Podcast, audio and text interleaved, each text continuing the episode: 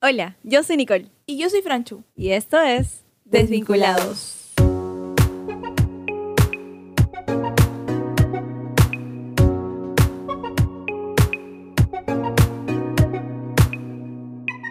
Hola Nicole, ¿cómo estás? Hola Franchu, yo bien por acá, ¿qué tal tú? Hace Bien. tiempos. Sí, amiga, te he extrañado. Dos semanas no hemos grabado.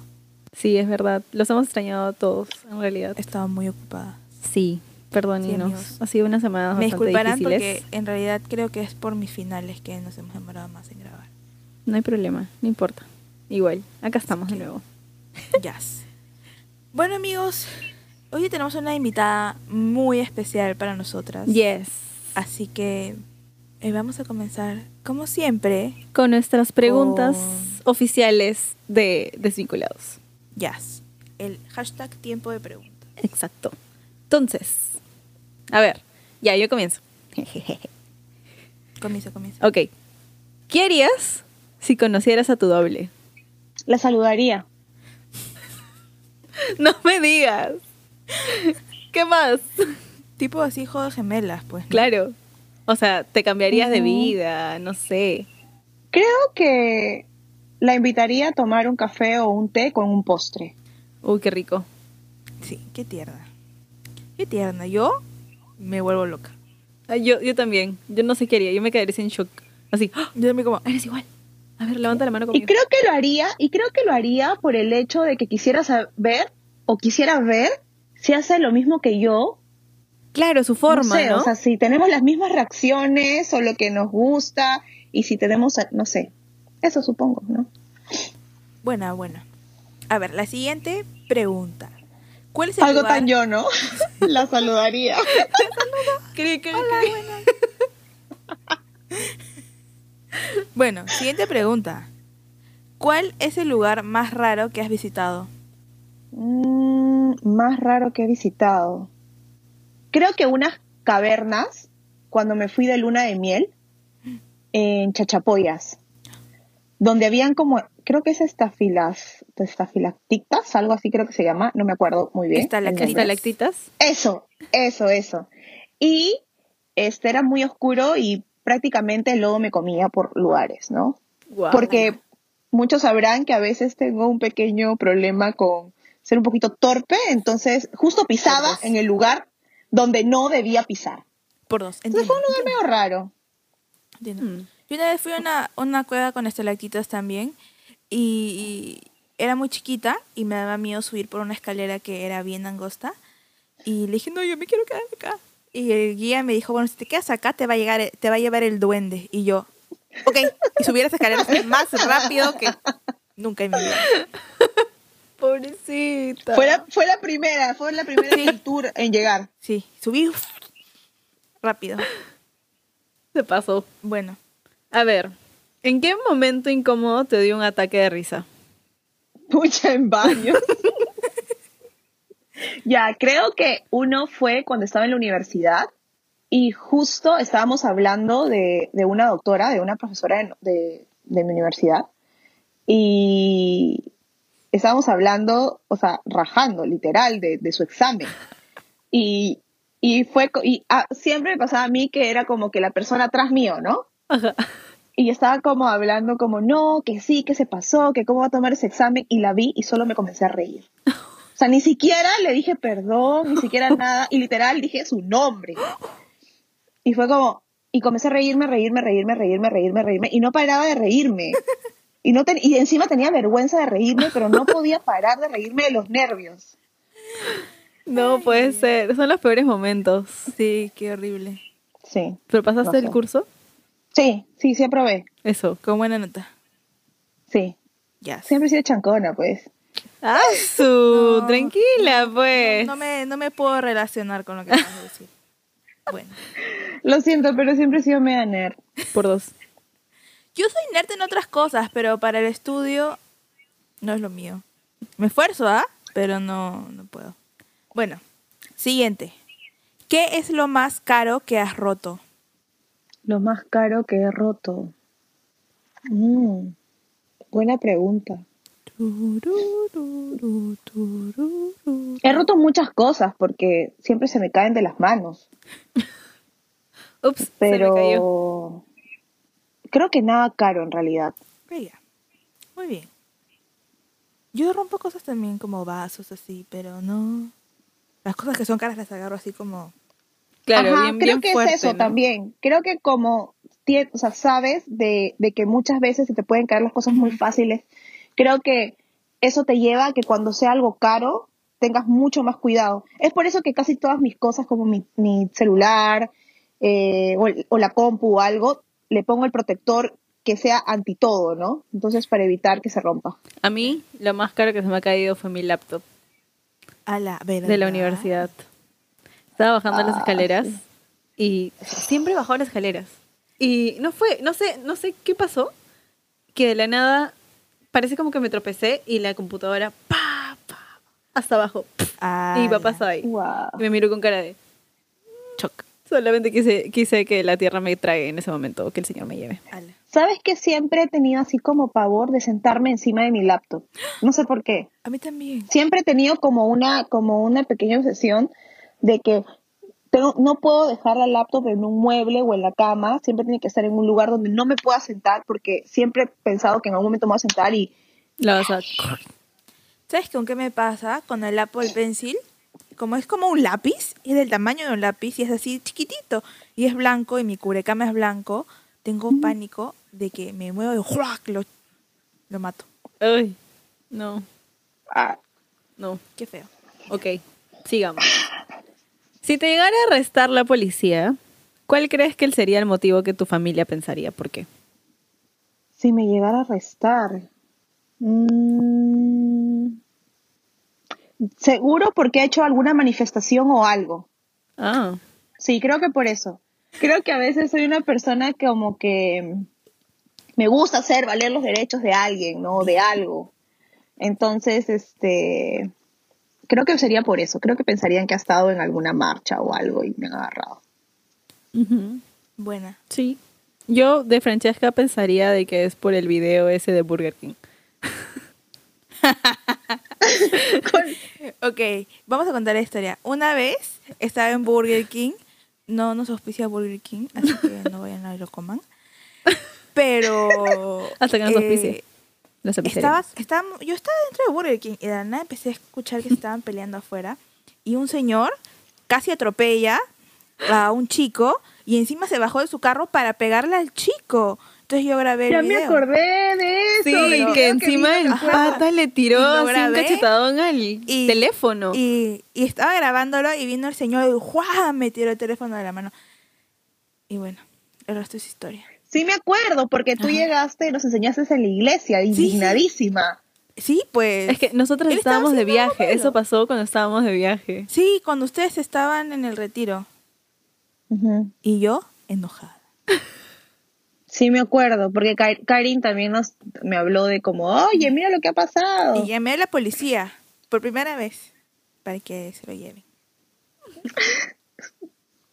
Te arrestarían entonces por, por grabar. Por meterse en las peleas de las ajenas. Es que me dio mucha rabia. Es que ustedes no vieron. Lo empujó por las escaleras al chico y casi lo mata. No, sí vi que casi le pegaba, lo pateaba. Sí, sí. Y yo. Sí, sí me acuerdo un poco el video. yo Así no. que ya saben, No, si encuentran una gente así, denuncien. Fírmenlos. Pero no de tan cerca como Franchu, para que no les golpeen el celular. Bueno, yo creo de Nicole, en realidad, creo que la confundirían con alguien, porque Nicole, santa. Creo Oh. que la confundieron con alguien que estaba haciendo algo malo. Por mala suerte. Eso es cierto. Yo no fui, de verdad, lo prometo. Sí, por Lo mala suerte, prometo. Tal cual. literal. Bueno, creo que esta es la última pregunta, ¿verdad? Sí. Si tuvieras una ONG, ¿de qué sería? Mm, quisiera tener muchas en realidad.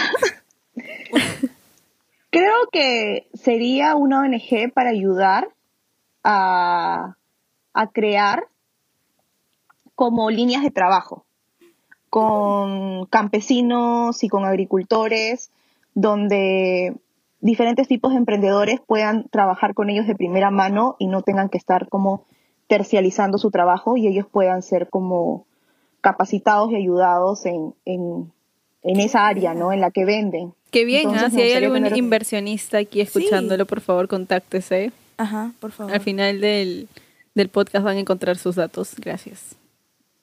Sí, algo que puede ayudar a crear una cultura de trabajo y que, o sea, puedan invertir a poder capacitar a personas de bajos recursos, ¿no?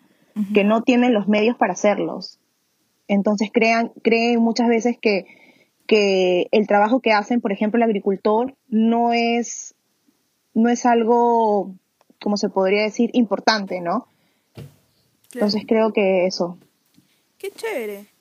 Me parece una idea bien chévere porque, o sea, de hecho instruye a los dos lados, ¿no? Como se crea una cultura de apoyar a, a lo peruano o a lo que está cerca tuyo y encima se capacita a las personas para que sepan hacer bien, o sea, o cómo usar su trabajo, ¿no? Sí, Ujú. qué cool. Chévere. Me ha Bueno, gustado esa idea. entonces, con ustedes queremos presentarles a...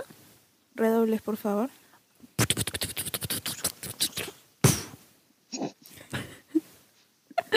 Perdón por esos redobles tan feos. Disculpen. Entonces, con ustedes, Pía. ¡Woo! Hola, Pía. Uh, Bienvenida, hola. Pía, ¿Cómo están? al programa. Estamos muy felices de tenerte aquí. Por Yes. fin. Gracias. Sí, después de, Mucho tiempo. de divers- diversas cosas que sucedieron para nuestra grabación. Es verdad. Literal. Escúcheme, nosotros quedamos con Pia para grabar el fin de semana después de que declararon cuarentena. Es verdad. Literal. Hemos querido grabar con ella desde entonces. Y ya nos aquí. Pasada la mitad del Sí, año. acuerdo. Eh, encima creo que el día que coordinamos que íbamos a grabar, estábamos almorzando juntas y fue como, ya, Sí. nos vamos a ver, nos vamos a grabar pronto, ya. Y estábamos haciendo el calendario y fue como, ok, nadie puede salir de su casa. Así que, Bueno, entonces Pia está aquí para hablarnos de un tema muy chévere. Pero antes de que nos hable de, su- de ese tema, nos va a contar un poquito acerca de su testimonio. Así que, por favor, Pia, todo tuyo. Listo. Bueno, a ver, este, yo conocí al Señor cuando estaba en el colegio, ¿no? Eh, estuve en un colegio cristiano, llegué de casualidad en un a un colegio cristiano. Eh, ¿Por qué de casualidad? Porque me hicieron un cambio de un colegio católico y el colegio cristiano fue el único que me recibió, se podría decir, a mitad de año. Por diversas cosas tuve que cambiarme.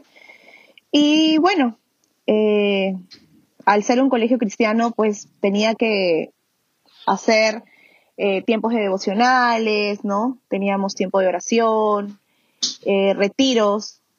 Entonces, así poco a poco el Señor fue tocando mi corazón y más o menos a los 14 años recibí al Señor como mi Salvador. Eh, pero me alejé del Señor después.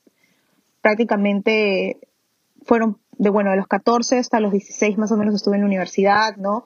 Eh, mi familia no era cristiana, yo era la única que, que, que conocía al Señor en ese momento. Entonces no tenía como se podría decir un apoyo en casa de continuar en ese camino. Hasta que, bueno, comencé la universidad, me alejé del Señor completamente, como seis años, casi toda mi carrera.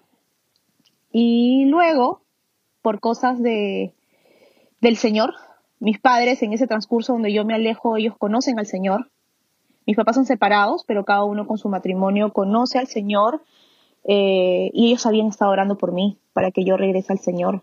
Y fue un tiempo de mucha rebeldía para mí, eh, en, un- en un sentido de que en realidad yo me alejé del Señor por, por cosas que había visto en la iglesia que yo asistía, ¿no? Y comencé a generalizarlo a, muchas iglesias, ¿no? Y comencé también a probar cosas del mundo, comencé a tener mucha más libertad en, la universidad, eh, porque siempre fui bien controlada en el tema de mi casa. Entonces comencé a probar una que otra cosa, otra cosa, y eso comenzó a alejarme un poco más del Señor, un poco más del Señor, hasta que me alejé completamente. Y bueno, las oraciones de los padres nunca son en vano. Y llegó el momento en que, eh, después de haber probado todo, todo, todo, como yo ya conocía del Señor, eh, sentía mi vida vacía, completamente vacía. Nada lo llenaba. Busqué muchas cosas, pude eh, experimentar qué es llenar tu vida con algo que no nunca lo va a poder completar, ¿no? Y es por eso que siempre digo, no estamos estamos hechos con un vacío que solo Jesús lo puede llenar. Nada de este mundo, nada de lo que te ofrece el mundo va a poder eh, llenarlo, ¿no? En mi en mi caso lo trataba de llenar con estudios, ¿no? Con en ese tiempo con una pareja, eh, con logros laborales y nada, o sea, era como ya lo tienes y ya, ¿y ahora qué más? Ya lo tienes y ahora qué más, ¿no? Y bueno, eh, casi en, bueno, no casi, en el último año de, mi carrera en, mis prácticas ya profesionales, eh, yo estaba como muy confundida y con muchas cosas en mi corazón, sabía que necesitaba de Dios, pero no quería entregarle mi vida de nuevo a Él. Y algo que sucedió, que fue literal lo que me trajo a los pies del Señor, fue que mi abuela murió. Mi abuela muere de un momento a otro eh, y yo caigo en una depresión muy fuerte por la muerte de mi abuela. No entendía el por qué. Eh, estaba pasando todo eso en mi vida. Eh, me acuerdo que en ese momento estaba haciendo mi tesis para, para titularme y dejé la tesis, comencé problemas con, con, mi relación en ese momento y todo comenzó a ir mal, no quería hacer nada, estaba de verdad en una depresión muy, muy fuerte, hasta con medicina. Y me acuerdo que mi mamá me, me habla y me llama y me dice que, que, necesito de Jesús, que es el único que ella podía restaurar mi vida de nuevo. Y fue eso, que comencé a, a pensar mucho en esa alternativa de regresar a Jesús, de regresar a sus pies, comencé a comparar mi vida de lo que era, o sea, podía tener muchas cosas que el mundo llamaba éxito, y, pero me sentía vacía completamente. Eh, y no entendía el por qué, la muerte de mi abuela no entendía por qué me había chocado tanto, no entendía por qué Dios se había llevado a mi abuela, eh, cuál era el plan, qué pasaba, o sea, todo mi mundo se vino de cabeza. Y mi mamá me acuerdo que como también parte de, de, mi alejamiento fue por, por pues una iglesia que tomaron malas decisiones y generalicé todo. Mi mamá, me acuerdo que me dijo, sería bueno que busques una iglesia con, con una, una sana doctrina, una doctrina bíblica. Y me habló de Calvary. Y fue como, ok, y me dijo, está cerca de tu casa, así que no hay excusas para que vayas. Y me acuerdo que llegué a la iglesia y el Señor quebró mi corazón de nuevo. Y desde ese día dije, nunca más me alejo del Señor. Y espero con todo mi corazón nunca más hacerlo de verdad, porque sé que es vivir una vida sin Él. Después de haber probado al Señor, después de haber vivido una vida con Él, de relación, sé lo que es dejarlo a un costado y, y vivir sin esa compañía, vivir sin esa relación, vivir sin la persona que realmente, sin la persona de Jesús en tu vida, ¿no? Entonces, algo que, siempre digo, parte de, mi testimonio, es que la muerte de mi abuela trajo vida en mí, ¿no? Y, es algo que a veces no entendemos, el sufrimiento en nuestra vida o las situaciones difíciles en nuestra vida, pero gracias a la muerte de mi abuela, Jesús me trajo a sus pies de nuevo. Mm. Y, y, eso no tiene precio. Y, y después pude entender muchas cosas, ¿no? Del por qué sucedieron porque hicieron tantas cosas a través de mi vida, ¿no? Para, para regresar al Señor. Sí, y eso es parte de, de mi testimonio.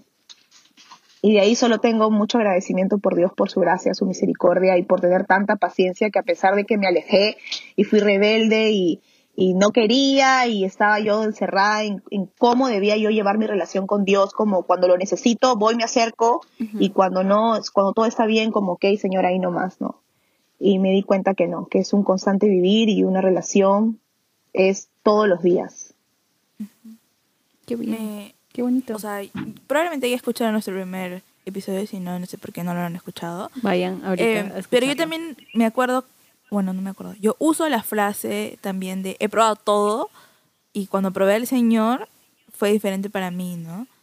Y, y yo me, o sea, de verdad me puedo relacionar mucho con esa frase porque, porque mi vida también fue muy, o sea, parecida, ¿no?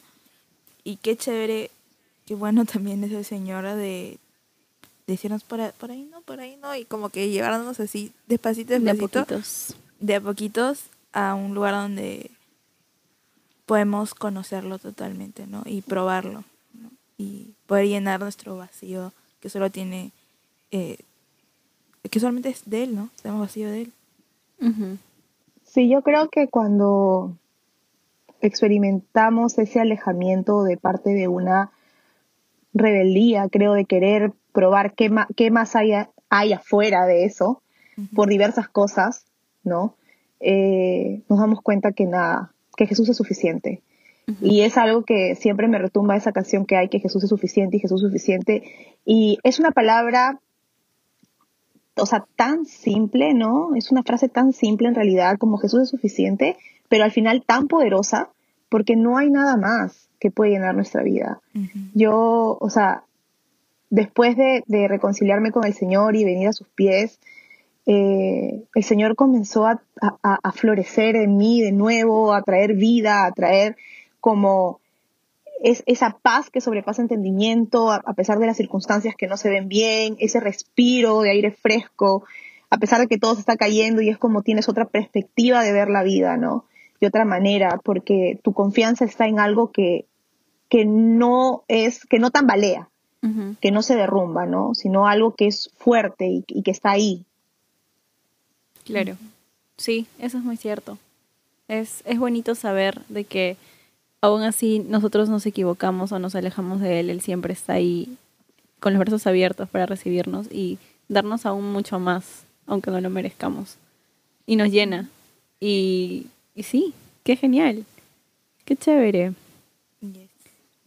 Y bueno, entonces, el tema del día de hoy se trata acerca de el paso por el desierto.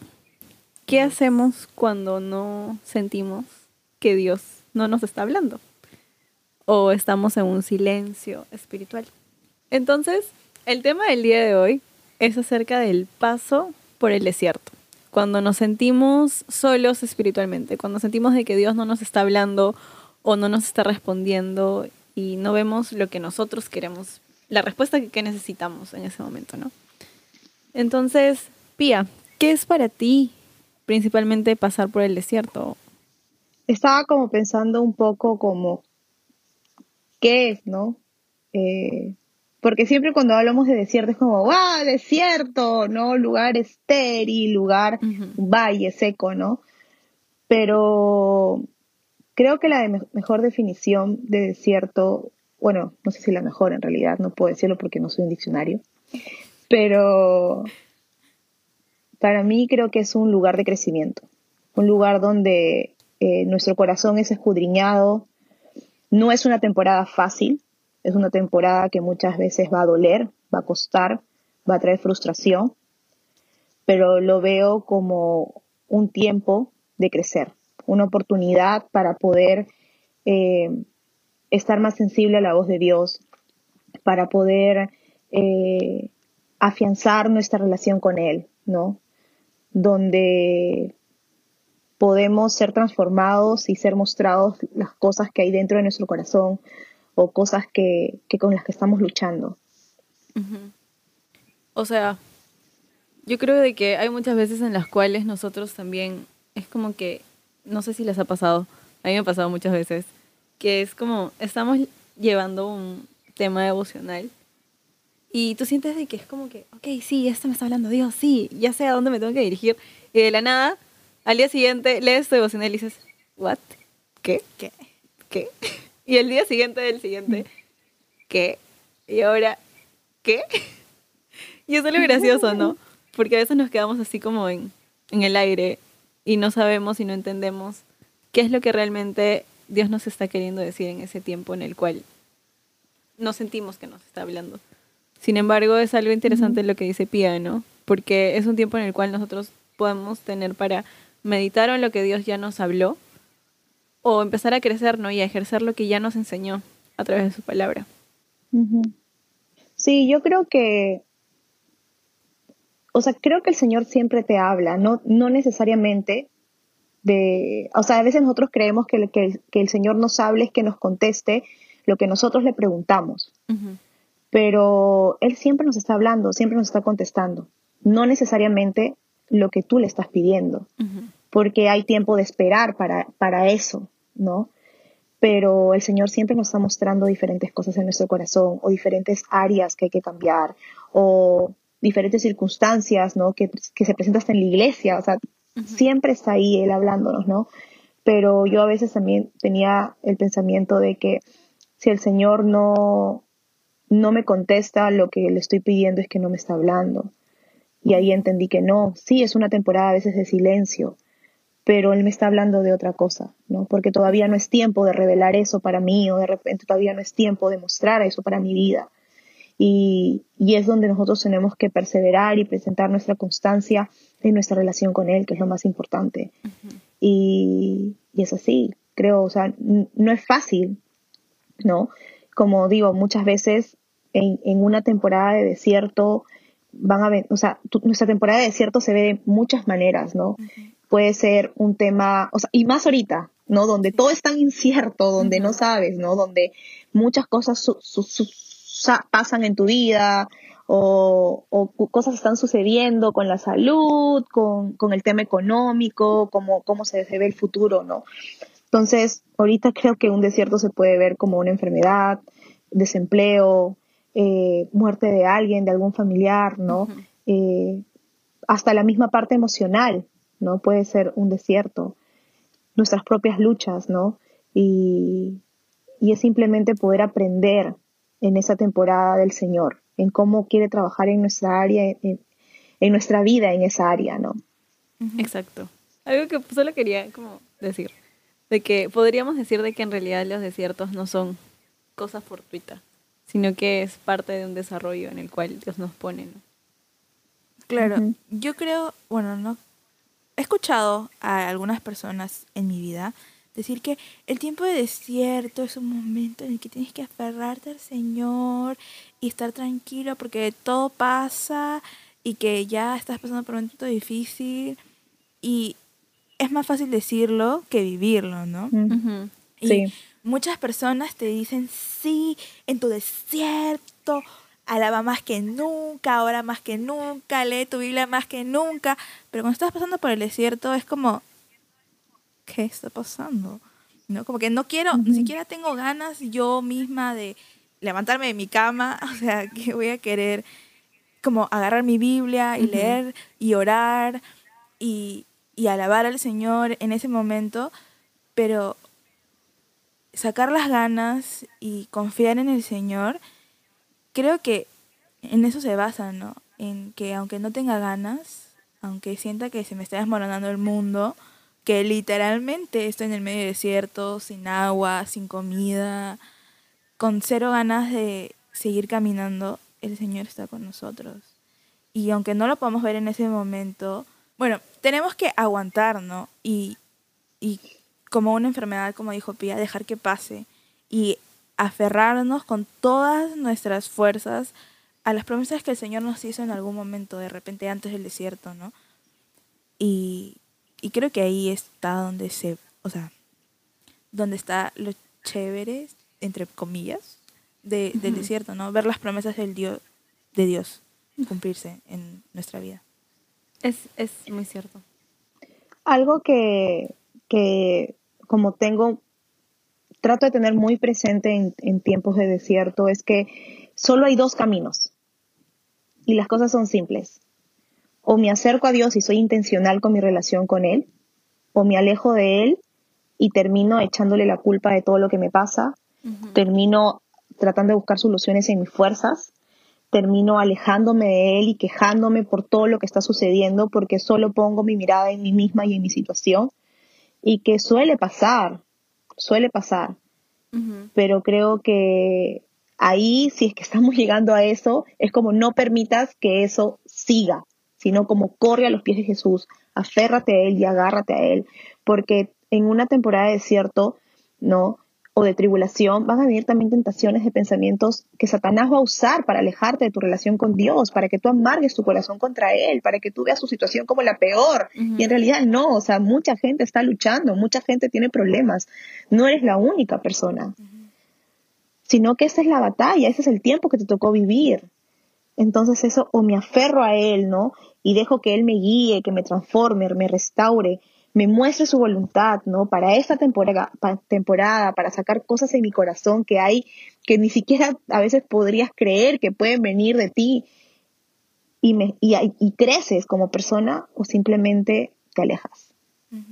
Y creo que ese es uno de los motivos porque el cristiano se aleja, ¿no? Porque simplemente sueltas al Señor y dices, ¿sabes qué? Me cansé, voy a buscar yo cómo hacerlo. No, pero no vas a poder te vas a cansar, te vas a agotar. Y, creo que algo que, que podemos experimentar a través del desierto y es algo que, que siempre converso con, con, Alexis, los que no saben, Alexis es mi esposo. Hola Alexis. Este, Oli. este, es sobre que nuestra relación con Dios no se debe basar en nuestras emociones, no se debe basar en una decisión, porque, y más como mujeres, muchas veces nuestras emociones eh, cambian constantemente, ¿no? se ven afectadas por diversos factores en el mes. Entonces, este, no debe valerse de eso, ¿no? Mi relación es algo que, que debe ser basada en una intencionalidad, ¿no? En querer buscar al Señor porque lo necesito. Y como tú dices, ¿no, Franchu? Creo que mucho ayuda en el tiempo del desierto agarrarte de las promesas del Señor. Yo creo que en mis tiempos de desierto lo que más me ha ayudado es ver cada promesa del Señor o, escribir en mi cuaderno cada temporada, ¿no? En otros desiertos, cómo el Señor fue fiel, cómo el Señor contestó, cómo el Señor trajo eh, diferentes cosas en mi vida, ¿no? o sea, diferentes frutos en mi vida cuando terminó ese desierto, porque cuando tú estás pasando por ese lugar, lo ves interminable, es como, no acaba, no termina, en qué momento, ok, Señor, yo me aferro a ti, estoy aquí, te alabo, me gozo en ti, pero ya, ¿cuándo va a pasar, no? Ya párale, ¿no? Así. Y es como, ajá, es como, ok, ya pasé de mi, ya pasé mi nivel de Mario Bros, ahora qué más sigue, ¿no? No quiero estar con el Bowser, ¿no? Una cosa así, entonces es como, no es fácil pasarlo, pero creo que cuando tu perspectiva cambia, ¿no? Es como, todo cambia. Esa es otra cosa que me dice mi esposo. Cuando tu perspectiva cambia hacia la situación, todo va a cambiar, ¿no? Y de verdad a mí me ha ayudado mucho el, el ver situaciones pasadas y ver la fidelidad de Dios, ver su amor, ver su misericordia, ver su paciencia conmigo cuando le echo berrinches de decir ya no aguanto más, este, déjame y cállate o cosas así, que suelen suceder a veces. Eh, y ves que él está ahí, siendo fiel. Y te espera y te dice como que ya estoy acá, hija, para ti. Te estoy esperando. Quiero caminar contigo en este desierto. Porque eso es lo más chévere, que no estás solo pasándolo. O sea, el Señor no te dice, ¿sabes qué? Toma, ve qué haces y ve cómo te salvas, ¿no? Como ya, Busca, busca tu atajo, no busca tu estrategia y sálvate, pues, ¿no? Claro. No es así para nada. O sea, el Señor te dice, ok, estoy aquí contigo, ¿no? Tienes la oración, tienes tu Biblia para que leas y podemos tener citas cuantas veces quieras para yo poder dirigirte en este tiempo y traerte paz, regocijo, esperanza, amor, mi gracia, que nunca se va a acabar para esta temporada. ¿no? Bueno, entonces, ¿qué les parece si definimos qué es exactamente pasar por un tiempo del desierto? Bueno, creo que es importante definir qué es pasar por un desierto. Nos hemos adelantado un poquito, pero en este momento lo definimos. Bueno, pasar por el desierto viene de la Biblia, ¿no? Del momento de dificultad que pasaron los israelitas en el desierto, ¿no? Pero para nosotros, hoy en día, en la vida de un cristiano, del siglo XXI, es una temporada como seca, ¿no? Como, como literalmente, como si estuvieras caminando en el desierto, donde vas a pasar por momentos de dificultad, o estás pasando por un momento de, difi- de dificultad, como dijo Pia hace un rato, puede ser también como estás pasando por una enfermedad y, y no sabes, como no tienes, estás pasando por un momento de incertidumbre.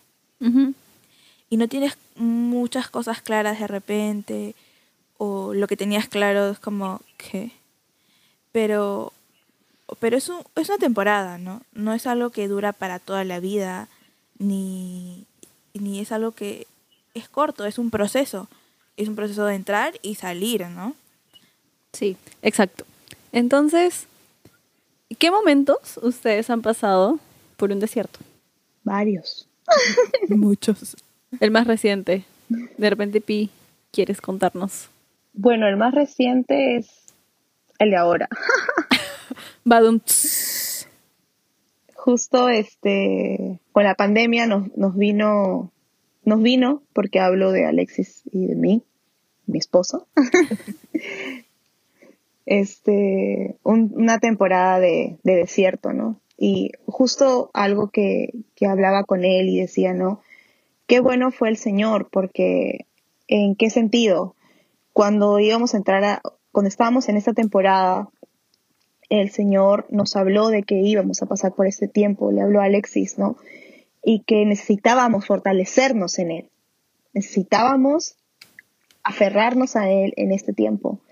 Y bueno, comenzó con que me enfermé, fue una temporada difícil, eh, de incertidumbre, de, de no saber qué hacer, de no saber cómo iba a evolucionar, ¿no? Eh, estuve malita y, y fue difícil, fue muy difícil. Creo que fue una etapa de una prueba muy dura para, para mí, para Alexis y como matrimonio, ¿no? De, de confiar en que el Señor iba a traer sanidad a mi cuerpo, de que el Señor iba a utilizar la medicina eh, para sanarme. Y eso es algo de, de, de lo que hablábamos de agarrarte de las promesas del Señor, ¿no? Eh, el Señor le dio también palabra a Alexis, ¿no? De que iba a usar la medicina para sanarme.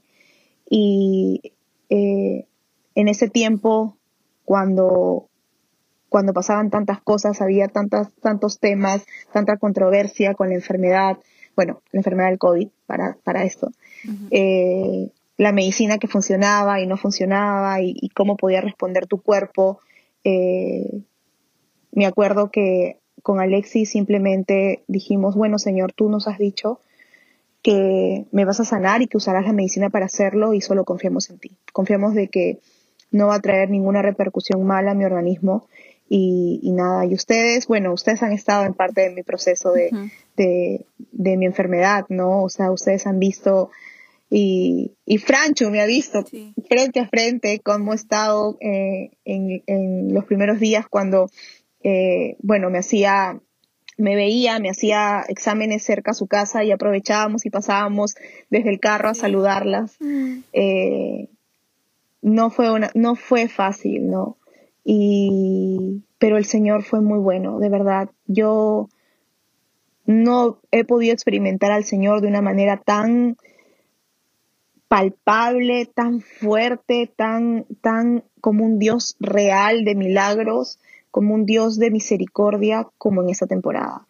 Por eso, y, o sea, pero durante el, durante el proceso uno está como, ok, Señor, ¿cuándo va a acabar? ¿Cuándo, ¿Cuándo todo esto va a parar? ¿Cuándo vas a, por favor, traer un respiro para, para esa temporada? Pero como, como, como dijeron, ¿no? O sea, tiene una entrada y tiene una salida, no es que te quedas ahí. Hay temporadas más largas y temporadas más cortas, ¿no? O sea, dentro de tu desierto hay di- diferentes temporadas ahí mismo, ¿no? Y tú lo ves como, wow, qué grande, ¿no?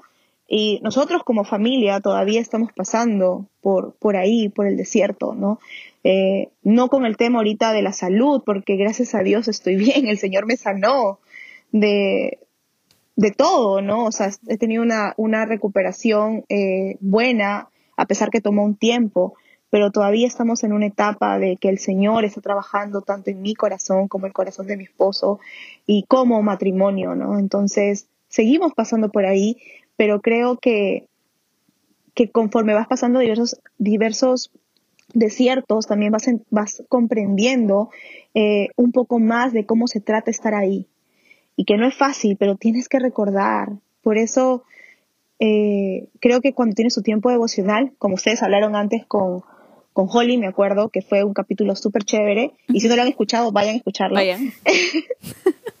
Este es tenerte un cuaderno y apuntar las cosas, ponerle fecha y aferrarte a eso y, y ver cómo el Señor trabaja en tu vida, ¿no? Entonces, creo que a mí el, el entender de que esto va a traer un fruto a mi vida y que va a ayudarme a crecer como persona y que va a ayudarme a ser una mejor persona en el Señor, una mejor sierva, una mejor esposa, eh, una mejor hermana, una mejor hija, me ayuda en comprender en que Señor, haz tu obra en mí. No es fácil, pero hazla porque no quiero ser lo que soy. Quiero, quiero ser cambiada, quiero ser transformada. Y sí, es eso, algo que se me viene a la mente.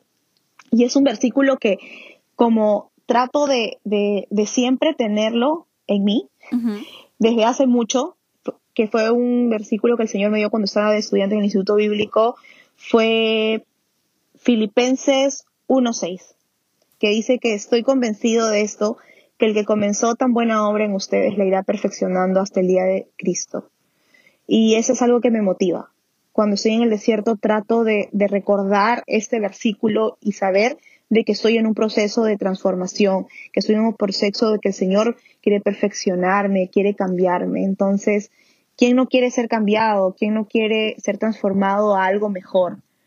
Pero eso no va a ser fácil, pero va a ser bueno. Exacto. Sí. Bueno, yo también les puedo contar de mi desierto. En realidad es un desierto que estoy atravesando ahorita. Cuando comenzó la pandemia, tuve un sueño que se lo conté a Pía, es más, no sé, se lo conté hace mucho tiempo, pero cuando comenzó la pandemia, Sí, un sueño súper raro y mi abuela, que es José, eh, interpretadora de sueños, me dijo, Francesca, tu sueño significa que tienes que vestirte de la armadura del Señor. Y yo así de, ¿qué? No entendía nada, mi sueño no tenía nada que ver, pero tenía eso, y tenía esa palabra que el Señor me había dicho a través de mi abuela, de vístete de la armadura del Señor. Y se quedó en mi mente, pero no se quedó como adelante de mi mente, sino atrás.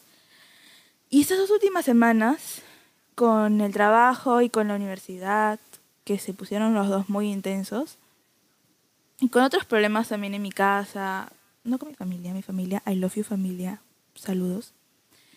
Pero, o sea, problemas en general que pasan cuando una persona convive con otras tres personas por tanto tiempo, con animales y con todos los problemas que todo el mundo pasa, ¿no? Ujú. La verdad es que empecé a tener problemas, pues no, no, no solamente con mi familia y con todo y con, bueno, mi familia no, pero problemas en general, sino también como, en vez de agarrarme de lo que el Señor me había dicho en algún momento, fue como, ya, ok, no importa, no importa, yo lo puedo solucionar, yo lo puedo solucionar, no pasa nada, yo lo puedo solucionar, como, yo soy fuerte. Y, y pues no, o sea, no lo soy, ¿no?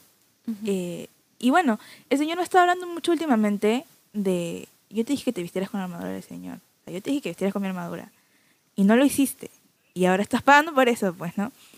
O sea, no de forma de castigo, sino de que no, no lo hiciste cuando te lo dije y todo tiene consecuencias, ¿no?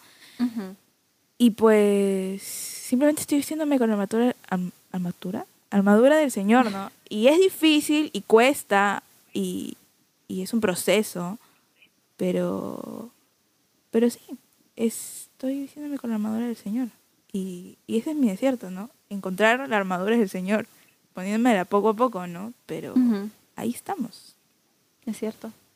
En mi caso, bueno, también he tenido varios desiertos, pero uno de los cuales en los que vengo luchando creo que desde el año pasado, porque es un desierto bastante que Dios está haciendo poco a poco en mi vida, ¿no? Está transformando cada área. Pero uno de ellos es cuando ya no tuve la solvencia económica, o sea, tipo independencia económica.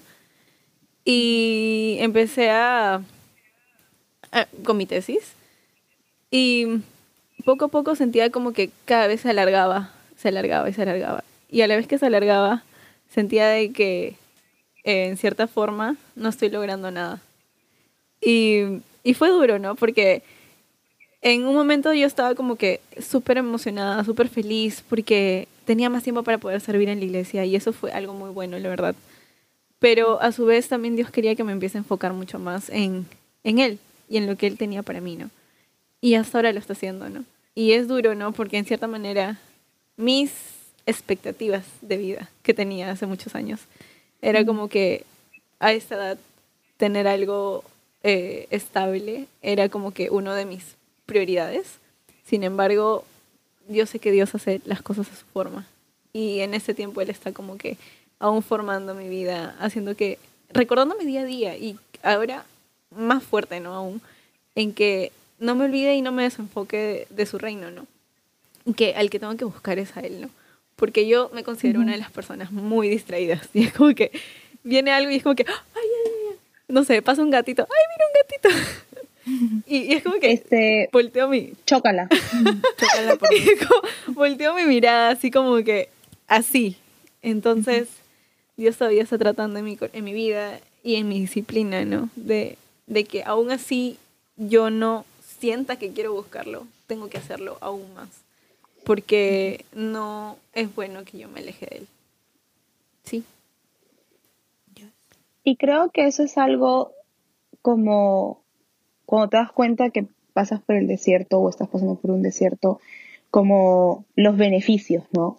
Te das cuenta a veces que hay motivaciones que no están alineadas a la voluntad de Dios en tu vida. Exacto. Y, o sea, no está mal, ¿no? Qu- Querer tener un buen trabajo y ser buena en lo que haces, porque ahí también vas a glorificar al Señor.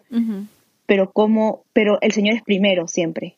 ¿no? Y muchas veces no nos damos cuenta y de manera sutil las prioridades se van cambiando y el Señor es como, ok, ok, disculpa, o sea, está bien, todo bien, yo quiero eso para ti, pero pongamos las cosas en orden, ¿no? Exacto. Entonces, es algo que, y que estoy aprendiendo, ¿no? O sea, el, en realidad a veces de- es parte del ser humano querer salir corriendo del desierto, querer correr y apresurarte y, y salir de todo esto, por favor, porque nosotros como seres humanos queremos las cosas rápido y fácil muchas veces, ¿no? Como, ok, ¿cuál es lo simple? ¿Cuál es lo ra-?" y más en este mundo que todo es como fast, ¿no? Sí. Este, todo rápido, Todo todo, para como ayer. lo tienes, ajá, y as- sí, así es, literal, como todo para ayer. Entonces, es como todo tiene que tener un proceso. Y a veces lo que cuesta es lo que más valoramos. Lo que no se tiene de un momento a otro, lo que no se tiene rápido. Entonces es como, eso ayuda muchas veces en, en el desierto a, a enfocarnos, a, a ver nuestras prioridades. A, el Señor lo usa para decirte, hijita, esto que estás pensando te puede llevar a alejarte de mí, por favor. Como pon tu mirada en lo que, o sea, tanto es su amor que usa el desierto para que nosotros podamos alinearnos a Él eh, y estar conectados en Él. Y a veces no, no, no valoramos eso. Y a mí me pasaba muchas veces antes. O sea, ahora cuando paso por un desierto y, y estoy en ese momento en como, ya quiero que acabes, por favor, me, me pongo a pensar y es como, ok, esto el Señor lo va a usar para beneficio mío. Exacto. Esto lo va a usar para formar mi carácter, mi paciencia, mi forma de ver las cosas, mi forma de responder, para ser una mejor persona. Entonces es como, te ayuda a tranquilizarte. Y a veces eh, me pongo a pensar, ¿no? Es como, como un entrenamiento, ¿no? Cuando hacemos un entrenamiento, ustedes que han estado haciendo ejercicios, eh, cuando entrenan, cuando estaban entrenando, o sea, para tener, un, o sea, tú piensas en tu meta, ¿no? En tu meta, en cómo se va a ver, en lo que vas a lograr. ¿Y qué hace eso? Que tu entrenamiento eh, sea, como se podría decir, más llevadero y mejor, no solo llevadero, mejor, como Con motivación. con una motivación. ¿no? Y es como te ayudas, ok, voy a llegar a esto. Es lo mismo que tiene que pasar en el desierto, ¿no? Como ver lo que va a venir. ¿no? Y eso me, justo cuando, cuando estaba pasando en este tiempo de desierto, eh, el Señor me habló mucho en mi tiempo devocional con Moisés. Me habló mucho sobre, sobre cómo él fue preparado en el desierto para lo que tenía, que era para llevar al pueblo, ¿no? Sacarlo de Egipto y, llevarlo al desierto, ¿no? Eh, para que vayan a la tierra prometida. Entonces, me acuerdo claro que el Señor me habló de cómo él fue, ¿no? Y todavía sale bien claro, ¿no? Me acuerdo que decía, Moisés se fue a Madián, ¿no? Y fue un tiempo donde él fue preparado, donde pudo escuchar más la voluntad de Dios, ¿no? Donde él pudo volverse un siervo. y, fue favorable. Yo me acuerdo que cuando estaba en ese tiempo, que todavía el desierto no estaba tan, tan feo, este, yo leí y fue como, o sea, es ese momento de gratitud que tú le dices, Señor, gracias porque me muestras que lo que voy a pasar va a traer un fruto. Exacto. Y me estás animando a que pueda no bajar la guardia en ese tiempo y me aferre a ti.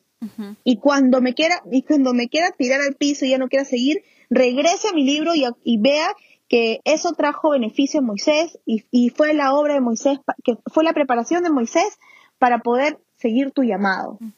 Entonces eso fue como, ok, esto que voy a pasar es parte de lo que me quieres preparar para el llamado que tienes para mí, para servirte, para honrar tu nombre. Entonces es como, gracias Señor. Y, es, y ahí es esa parte loca que tú dices cuando encuentras gozo en medio de la dificultad y que a veces cuando me preguntan no sé exactamente cómo eh, dar una definición y yo le digo es que no entiendo, solo sé que tengo una, un, gozo, una tranquilidad que no puedo explicar y no es que esté como que sea masoquista y me guste el dolor, claro. sino que sé que, porque me han dicho, o sea, como, o sea, ¿cómo que te gusta sufrir? No, es que no es que sea una mártir y no que es que sea masoquista o algo así, sino como que no puedes explicar el gozo que puedes sentir o la tranquilidad que puedes sentir es que en eso circunstancias realmente, como dice la Biblia, Él nos da esa paz que sobrepasa todo entendimiento y uno no le entiende. O sea, tú le puedes leer, pero si de verdad no lo has pasado, o sea, no calculas la cantidad de gozo que se llena tu alma de saber de que en medio de la tribulación, en medio de lo que tú estás pasando, Dios está ahí contigo y no te deja y te da esa tranquilidad que realmente tú dices, ¿what? Estoy con las patas para arriba, pero aquí estoy. Porque yo sé que no depende de mí, sino Dios está conmigo. Mi papá, y siempre, mi papá es una persona muy sabia y siempre hablo de lo que... True. Y no, escúchanos por favor, pues. Es por favor, papá, escucha mi podcast. pero mi papá siempre me dice, Francesca, cuando tú estás pasando algo que no entiendes, en vez de preguntarte por qué a mí, es para qué lo está usando Dios. Y creo que eso me calma mucho, porque en vez de decir, ¿por qué estoy yo la que está sufriendo en este momento? O ¿por qué es que no sé qué? Simplemente digo, ok, el Señor lo va a usar para algo y Él tiene un plan que yo no entiendo. Entonces sí, me va a doler y probablemente sufra un poco, pero va a tener una finalidad, ¿no? Y como dijo Pía, prefiero ver la meta, ¿no? A ver lo que estoy sufriendo ahorita, o lo que estoy aprendiendo ahorita, o lo que sea que estoy pasando. Estoy viendo la meta y estoy viendo como, ok, el Señor lo va a usar. Claro, y no se trata como que tú sabes qué cosa es lo que va, a venir en un futuro, ¿no? Como una meta así ya escrita. Pero, o sea, tú ya sabes de que, aunque no sepas lo que se viene, tu meta y tu enfoque es glorificar a Dios y que ya sabes de que Dios se va a glorificar con lo que sea que te va a pasar en ese momento y lo que sea que Él quiera mostrar a través de tu vida, ¿no? Claro, porque creo que cambia tu enfoque, ¿no? Y eso tiene que, o sea, creo que es muy necesario pensar en sí, en la meta, pero al mismo tiempo es un día a la vez. Hoy el Señor me prepara para pasar mi desierto un día a la vez. Hoy el Señor está luchando conmigo y mañana vendrá. Porque también puedes llegar a la ansiedad de pensar mucho en el futuro. Entonces, como tú dices, creo que tu meta se debe, basar en decir, esto va a glorificar a Dios y va a ayudar a traer una transformación en mi vida. Simplemente, nada más. No cómo va a ser, por qué va a ser, qué va a ser, qué va a pasar. No, sino como, Señor se glorificará y mi vida será transformada un día a la vez. Exacto. Hasta llegar a esa meta, ¿no? Y algo que recuerdo mucho eh, que me dice mi esposo es como disfruta tu proceso. Disfruta el proceso que estás, porque a veces nos enfocamos en que llegue la solución o en traer estrategias o en traer cosas o en querer como ya desaparece y no disfrutamos el proceso del amor de Dios cada día, en cómo podemos sentirlo, en cómo podemos experimentar su presencia, en cómo podemos experimentar su amor y solo estamos enfocados en el problema, en la situación, en la circunstancia, aunque o que queremos que el Señor agarre y diga, ya, se acabó, ah, salí victoriosa. Pero no disfrutamos ese proceso y nos perdemos de tantas bendiciones y de tantas maneras como el Señor eh, nos quiere hablar. Y de verdad, o sea, yo sé que ustedes lo han experimentado, pero en ese momento en que tú dices a veces, ¿sabes qué, Señor? No doy más, por favor, ayúdame, ya no tengo fuerzas. y, viene una palabra del Señor que dice, te amo. Como sea que te lo diga en un versículo, pero es algo que tú dices, gracias papá por estar aquí conmigo y saber que no estoy sola.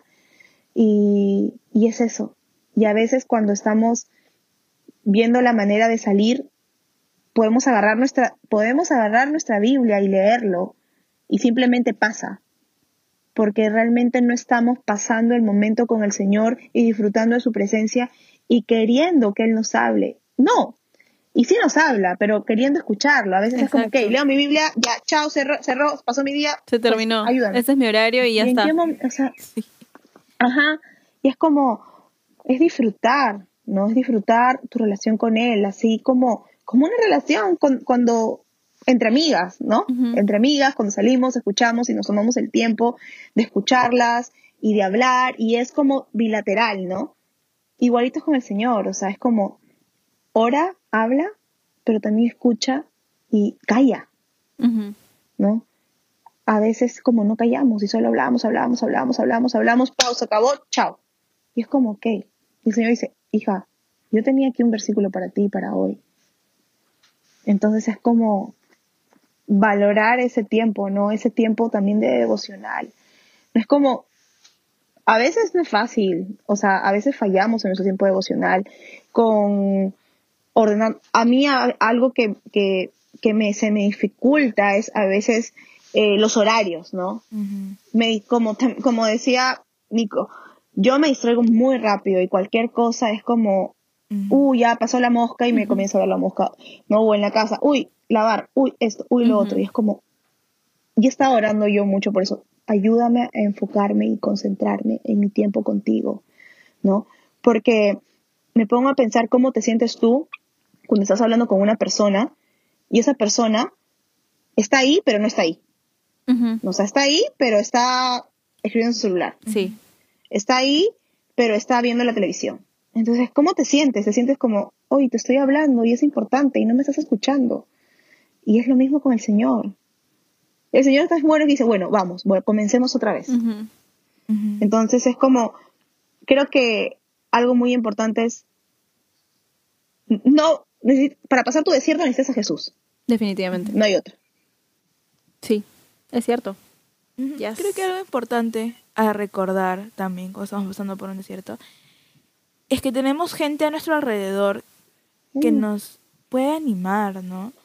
O sea, siempre va a haber alguien que o ya pasó por eso o tiene una mm. palabra para decirte y que te anime, ¿no? Y que viene del Señor.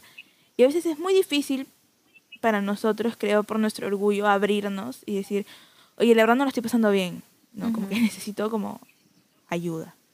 O sea, del Señor, ¿no? Pero también como de alguien como que está aquí, como que un hermano o un amigo, ¿no? Y, y qué loco es porque a veces el Señor nos habla con esas personas y, y qué chévere es, ¿no? Saber que, siempre va a haber alguien ahí, ¿no?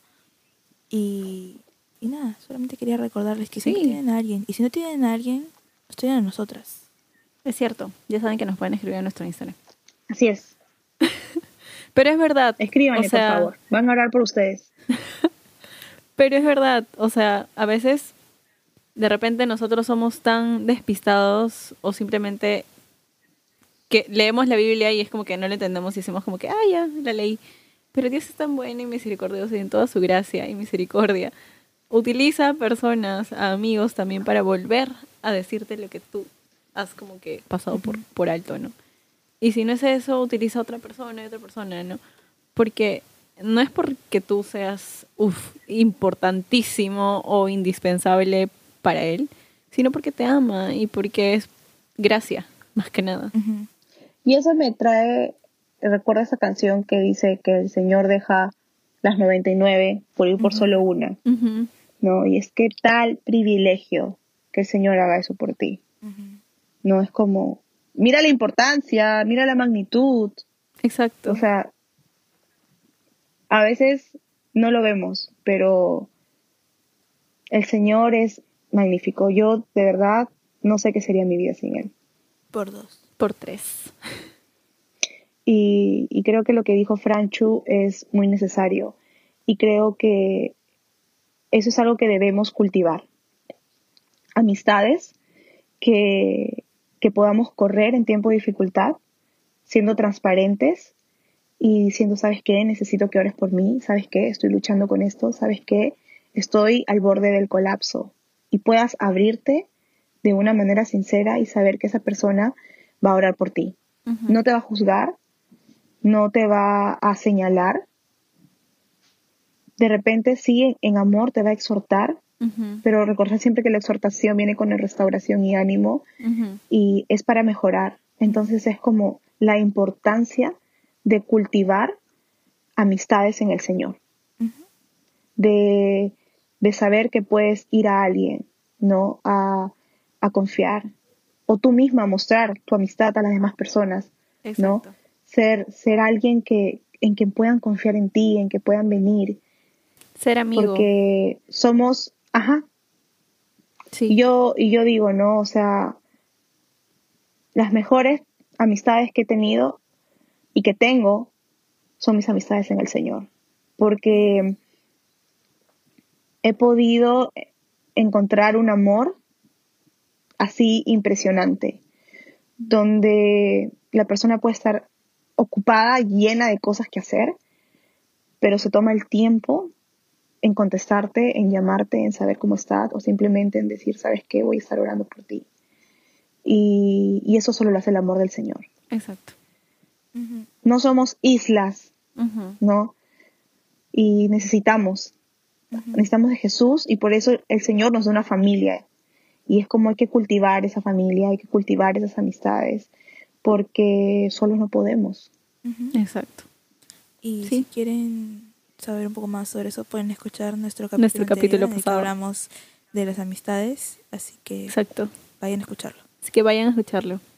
Y bueno, creo que eso ha sido el episodio de hoy día. Yes. Gracias, Pia, por tu tiempo, por este ánimo bastante grande para todos nosotros.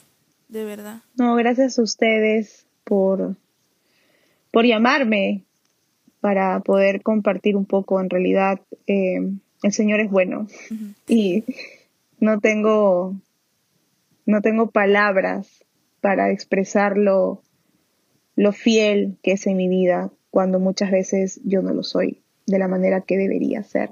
Exacto. Pero sí, gracias a ustedes por su podcast. Eh, es un ánimo poder encontrar espacios así, donde podemos ser animadas, donde podemos ser desafiadas en nuestro caminar con el Señor, ¿no? Y continúen, continúen. Gracias. Gracias a ti. La verdad, Sí, hemos esperado este momento desde que de verdad. comenzó el Literalmente hemos esperado un montón. De verdad, de verdad, de verdad. Pia fue una de las primeras personas en las que pensamos que vamos a invitar. Sí. Pero bueno, no se pudo. Dios sabe por qué. Y hoy Exacto. tenemos un capítulo muy chévere. Yo creo que la estuvo preparando para Ujú. este momento, Sí. literalmente. Y Porque el tema era otro. Sí, era, diferente. era completamente diferente. completamente. igual, igual está ahí ese tema, así que no se Sí. escapa Pia de otro capítulo. Pero eh, de verdad No esperamos. preocupen, Es un privilegio estar con ustedes. Sí. Esperamos que les haya servido a ustedes, chicos. Yo sé que a mí me sirvió. Por dos. De verdad. Este. Y bueno, amigos, si quieren eh, conocer un poco más de Pía, Escribirle, Bueno, de repente escribirle, preguntarle algo ajá. acerca del desierto o algún Yes. otro tema.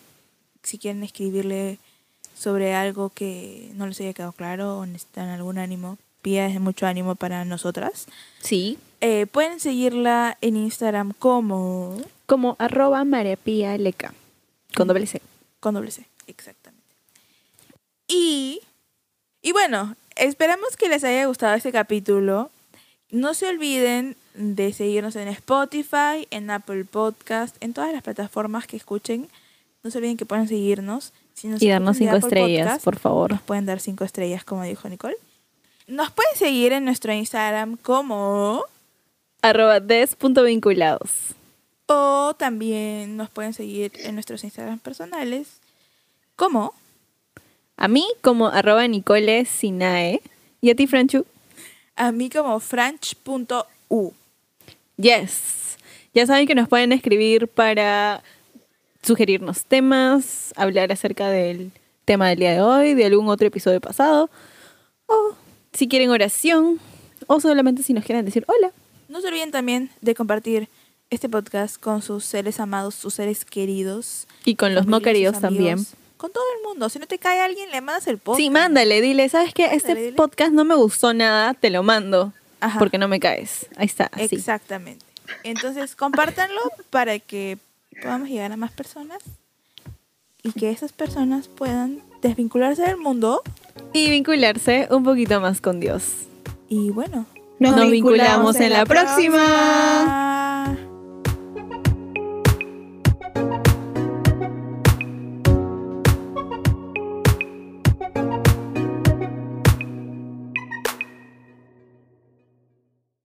Hola, yo soy Nicole. Y yo soy Franchu. Y esto es Desvinculados.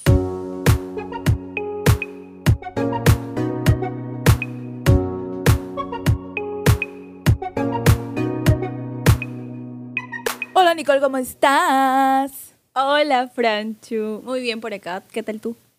Todo bien, la verdad. Terminamos nuestra primera serie, amiga. Es verdad, hemos terminado Cuarentenials. Yes. La verdad es que a mí me gustó demasiado. Sí, nos sirvió un montón a nosotras. Creo que ha sido una de las cosas nuestras cosas favoritas que hemos hecho. Esto muy top. La verdad es que me encantó. A mí Creo que deberíamos volver a repetir alguna otra serie. Sí, vamos a hacer. Tenemos una serie en mente que estamos pensando. Así que, pues, Es yo verdad. de ustedes me quedaría atento, ¿ah? No sé, solamente digo. Es cierto. Quédate conectado a nosotros, a nuestras redes sociales. Bueno, la única que tenemos en realidad, Instagram. Ajá. Y bueno, ya que estamos hablando de redes sociales, no se olviden de seguirnos en todas las redes, nuestra única red social. Instagram como de puntos vinculados. Eh, seguirnos en Spotify, es importante que nos sigan en Spotify.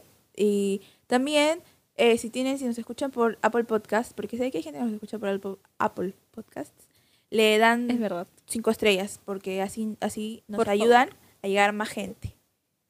¿Ok? Gracias. Gracias. Y, no, nada, hasta ahorita, los 12 capítulos que hemos tenido, estamos muy agradecidos de que les hayan gustado. Hemos recibido varios feedbacks, varias, varios este, comentarios y estamos muy felices por eso. La verdad es que si tienes algún tema que tú quieres comentarnos o que te gustaría que toquemos, escríbenos a nuestro inbox o a cualquiera de nuestros Instagrams personales y estaremos más que felices de poder preparar algo muy chévere para ustedes. Exactamente. Pero hoy regresamos a Desvinculados normal, como siempre, Nicole y yo, Es cierto. solillas las dos conversando, eh, de algo que nos eh, pareció un tema muy chévere. En realidad nos sugirieron este tema, entonces para que vean que sí hacemos lo que nos sugieren. Es cierto. Este tema fue sugerido. Y hoy día, ¿de qué vamos a hablar, Nicole? Por favor, redoble tambores, Pou. Ok. Vamos a hablar acerca de las amistades. Y bueno, en realidad tenemos un tema bien, un programa bien chévere preparado. Pero esperamos que les guste. Así que y sí. Así que, ¿qué tal si comenzamos? Bueno chicos, el día de hoy tenemos un tema que nos han pedido en realidad. Entonces, para que vean que sí cumplimos con las cosas que nos piden, vamos a hablar acerca de las amistades. Yes. Yo creo que es algo bastante importante. Ajá. Porque son las personas que más te influyen. Bueno, no es que más te influyen, pero tipo, te influyen. Sí, o sea, es importante saber con quién te rodea, ¿no? O sea, el dicho de verdad de dime con quién te juntas y te diré quién eres es totalmente cierto. Eh, yo he notado más de una vez en las que digo, wow, mis amigos hablan así, o dicen, o hacen esto, entonces, y se me pega. Eh, entonces, es importante discernir bien con quién nos juntamos. Es cierto. Entonces, para comenzar, podemos hablar acerca de qué es lo que dice la Biblia acerca de las amistades, ¿no? Acerca de los amigos. En Proverbios 18:24 habla acerca de que hay amigos que llevan a la ruina y hay amigos más fieles que un hermano. ¿Qué piensas sobre eso, Fran? O sea, yo creo que es totalmente cierto. O sea, yo tengo, bueno, he tenido amigos que han sido de muy mala influencia para mí y que si yo hubiera evitado sus amistades, como mi mamá me dijo, eh, la vida hubiera sido más fácil. no hubiera hecho tantas tonterías. Y hay amigos como tú, Nicole, que son como mis hermanos. O sea, tú eres mi hermana, Mm, por si acaso. por si acaso. Sí, somos, somos hijas únicas y lo gracioso es de que las dos nos consideramos hermanas. Eh, eh, in fact, Franchu es chip y yo soy de sepan. Literalmente. literalmente. Sí. Entonces, sí, o sea, a mí también me ha pasado muchas veces en las que yo he querido afirmar mi relación con Dios hace muchos años atrás. Y cuando he querido no he contado, digamos, con amistades que me hayan influenciado o me hayan animado a seguir buscando eso, ¿no? Al contrario, Ujú. me rodeé de personas que quizás me in- influenciaban a hacer otro tipo de cosas, ¿no? Sí. Y en cierta manera, sí, claro, ¿no? O sea, uno puede tener la decisión de poder seguirlos o no, pero cuando te rodeas de este tipo de personas, obviamente tus decisiones se van a inclinar mucho más a lo que te están llamando a hacer, ¿no? Sí, o sea, por ejemplo, yo antes de tener una relación con el Señor, porque de verdad antes no tenía una, eh, sí me juntaba con gente que yo decía, esta gente es buena, ¿no? Esta gente que sí es Ujú. decente, ¿no? Ese Pero... término, ¿no? De Ajá. gente buena y gente que realmente te lleva al Señor, ¿no? Claro. Creo que mucha gente confunde eso. Ajá. Porque estas personas no eran malas. O sea, todavía yo tengo un cariño muy grande por ellos, ¿no? Y oro por ellos y de verdad si conocieran al Señor sería lo máximo para mí. Pero también eh, que sea gente buena no quiere decir que tuvieran al Señor en su corazón. Y mm, el no tener su en su corazón al Señor, tomaban decisiones y tenían una vida eh, un poco diferente a la que yo tengo ahorita, ¿no? Por ejemplo. Entonces, por ejemplo, cuando yo tomé la decisión de seguir al Señor, esa gente que no estaba de acuerdo a mi vida ahorita, simplemente se fue, porque no encontrábamos, no teníamos, no teníamos un vínculo de verdad, ¿no? No era como que, ok, nos gusta One Direction a todos, entonces vamos a seguirnos juntando porque nos gusta One Direction. Sino era más como, ok, vamos a salir a tal lugar y vamos a hacer esto y vamos a hacer el otro. Y era esa clase de amigos, ¿no? Y cuando yo dije, no, ya no puedo ir, no, ya no quiero salir, no, ya no quiero hacer el otro, ok, bye. Así me dijeron. Entonces, Mm. no eran amigos de verdad, ¿no? Y no era gente mala, definitivamente no robaban, no asesinaban, era una, lo que una persona podría decir, alguien decente. Pero eso no quiere decir que estaban de acuerdo al corazón del Señor. Exacto. Creo que muchas personas, ah, la mayoría, ¿no? Tiene este encaje de sociedad, ¿no? Una, gen- una persona buena y una persona que es mala, ¿no? Y encasillan, ¿no? La persona mala es aquella que te que roba, que insulta o que de repente te, no sé, pues te hace daño, ¿no? En cambio, una persona buena simplemente es la persona que, ay, te ayuda o te invita a sus fiestas o a sus reuniones o lo que sea, ¿no? Creo que algo importante eh, que dijo Nicole en el versículo de Proverbios 18:24 es que un amigo es como un hermano. Un amigo de verdad es como un hermano. Y, o sea que, ¿cómo es tu hermano, no? Tu hermano es de sangre casi siempre. Entonces, es importante saber que, bueno, nosotros los cristianos somos hermanos de sangre, porque el Señor nos compró con la misma sangre. Entonces, hay que rodearnos con personas que nos acerquen al Señor o que nos impulsen o que nos animen o que nos o que sepan decirnos eh, te estás equivocando, ¿no? Pero que lo hagan para acercarnos al Señor, ¿no? Sí, de hecho, hay un versículo en Eclesiastés 4.10 que dice, ¿no? Si caen, el uno levanta al otro, ¿no? Hay de él que cae y no tiene quien lo levante, ¿no? Cuando, como dice Franchu, ¿no? Cuando uno escoge sus amistades o tiene personas que tú sabes de que si tú caes en alguna cosa o de repente estás luchando con algo internamente, ¿no? Eh, tengas la confianza de poder decirle a esa persona, ¿no? Oye, ¿sabes qué? Tengo esta lucha y no sé qué hacer, la verdad es que estoy metida en esto y saber de que esa persona no te va a juzgar, sino porque por el contrario, te va a ayudar a buscar la salida, ¿no? A lo que estás tratando de cambiar. Pero si no tienes a nadie que te ayude o que tú puedas confiar, entonces, si tú sabes de que la- el- el- tu, tu mejor amigo, la persona con la que tú más paras y sabe todas tus cosas, no, no te dice nada con respecto a esa lucha que tú tienes. Es más, simplemente te dice como que, ah, ya, ok, y no le interesa. O de repente no se preocupa por eso y tiene otros tipos de prioridades. Entonces deberías como que meditar un poquito, ¿no? En qué tipo de amistades estás confiando, ¿no? Eh, quiero tomar lo que decir Nicole y dar un ejemplo práctico. Un poco, un poco soncillo para muchos, pero yo creo que es importante tomar este ejemplo como ejemplo.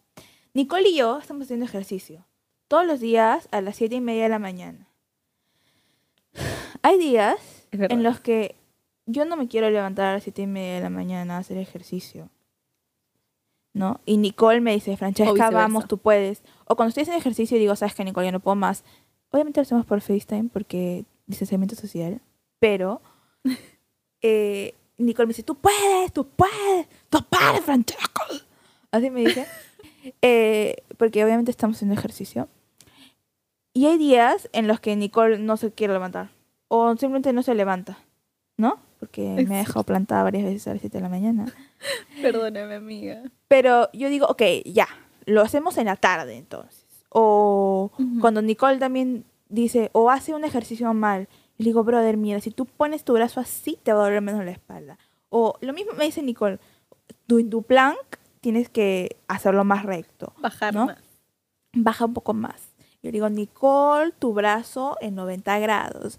Entonces, es un ejemplo, como dije, un poco soncillo, pero es importante, ¿no? Porque cuando tú no te quieres levantar, un amigo está ahí cuando, cuando estás haciendo mal el ejercicio o estás haciendo algo mal en la vida.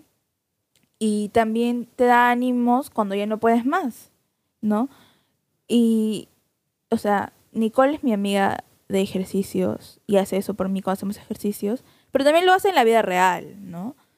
Eh, cuando a veces yo digo alguna soncera o hago alguna soncera, Nicole está ahí y me dice, mira Francesca, bájale pues, ¿no? O, O cuando yo también hago cosas. claro, o cuando Ni- Francesca está ahí para decirme, escúchame. O sea, de verdad, la voy a imitar, como para que sepan ver, cómo me habla imítame. Francesca, pero yo la amo porque de verdad es una gran amiga para mí. es que a veces Y la verdad es que este también- tipo de respuestas de ella me, me ayudan, me edifican. Entonces, así. Yo hago una soncera, ¿ok? Y Francesca está ahí y me dice, Nicole, ¿qué te pasa? Es que, ¿qué te pasa, güey? O sea, Literalmente, así me habla. Y después, obviamente, me empieza a decir todo, me da, me da versículos, y es como que yo, está bien, amiga, no me grites. Pero es que eso es lo que necesitamos, ¿no? No necesitamos a un amigo que nos hable eh, con azúcar encima. Necesitamos a alguien que nos diga la verdad, ¿no? Si No, no, necesitamos a alguien que nos consienta, Ajá. sino alguien que nos edifique y nos lleve más a nuestra relación con Dios, ¿no? A Ahora, buscar más del Señor. ajá. Ahora, tampoco está mal que tu amigo te consienta o que sea una relación así de amistad, bien cariñosa, porque eso también es chévere. O sea, Nicole y yo también somos cariñosas y nos decimos te amo como 18 veces en una hora, ¿no? pero, pero también tenemos, o sea, sabemos que aunque en, en realidad, porque nos amamos, tenemos que decirnos estas cosas, ¿no? Exacto. O sea, nos referimos a que no es que nos apañemos nuestras cosas, sino que si yo hago algo y Francesca, que también tiene una comunión con el Señor, se da cuenta de que no es algo que yo debería estar haciendo, o que por lo menos ella no haría, porque obviamente está buscando al Señor y las, se supone que las dos estamos enfocadas en eso, me va a decir, me va a decir, oye, escúchame, esto dice la Biblia, ¿tú por qué estás haciendo? bla, bla, bla, bla, bla?" Y me va a empezar a decir, Nicole, ¿qué te pasa? Sí, pues. Entonces, no es de apañamiento en cosas que no están bien. Al contrario, es de tratar de mostrarnos las cosas que estamos haciendo mal. No porque digamos, oye, tú tienes que ser perfecta, o oye, yo Claro. soy perfecta y estoy viendo tu paja, o algo así. Claro, sino no porque de un lugar de acusación. estamos ayudándonos a seguir buscando al Señor y a que nuestra relación con Dios esté bien, ¿no? Claro, en ningún Y porque momento. justamente nos amamos, nos corregimos. Claro. en ningún momento eh, es como una acusación, ¿no? Nicole, estás haciendo eso y la Biblia dice que no lo hagas. Entonces, o sea, ¿qué te pasa, brother? Es más como, Nicole, mira, lo que me acabas de contar, chévere. Pero mira, la Biblia dice esto, ¿no? Y porque te amo, te lo digo. Exacto. Y hay en realidad un versículo acerca de eso, ¿no? Que es Proverbios 17, 17. Es el, creo que el versículo más usado para el 14 de febrero, para los que obviamente no tienen novio o novia. Obviamente tú le mandas tu versículo a tu mejor amiga, a tu mejor amiga.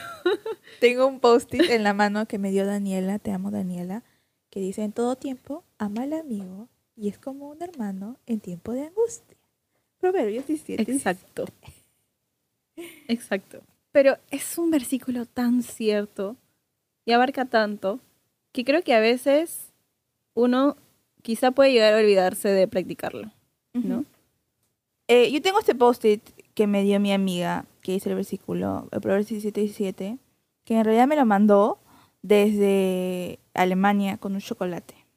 Pero bueno, Chocolate, este, por favor. tengo, tengo este post-it en mi cómoda y lo veo siempre porque me acuerdo de todas las veces que mi papá me dice, Francesca, si tú quieres amigos, tienes que ser amigo, ¿no? Y muchas veces yo digo, pero ¿cómo soy amigo? O sea, ¿cómo es que yo puedo ser amigo si no tengo amigos? Porque yo soy bastante antisocial, estoy trabajando en eso, pero mi vida he sido bastante antiso- antisocial. Yo creo que en realidad ya no, pero cuando estaba en el colegio o hasta en los primeros años de la universidad, no era una persona así como Nicole que va y conoce a todo el mundo y tiene a 18 amigos en Facebook en un solo día, ¿no?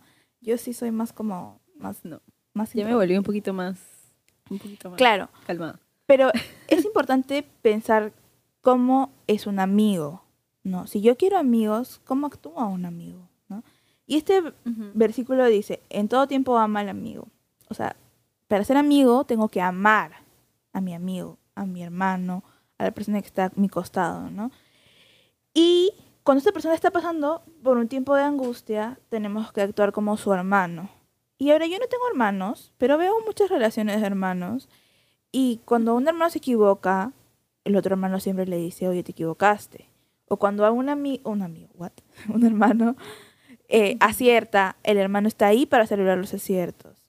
O cuando un hermano se enferma, el hermano está ahí y lo ayuda y ayuda a que se sane. Entonces, para ser amigo necesitamos hacer todo lo que haría un hermano en realidad. Y amarlo mucho. Exacto. Exacto.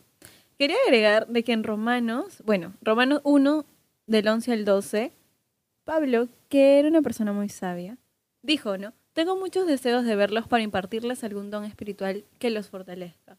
Mejor dicho, para que unos a otros nos animemos con la fe que compartimos. Él realmente es un ejemplo de, de un amigo realmente, ¿no?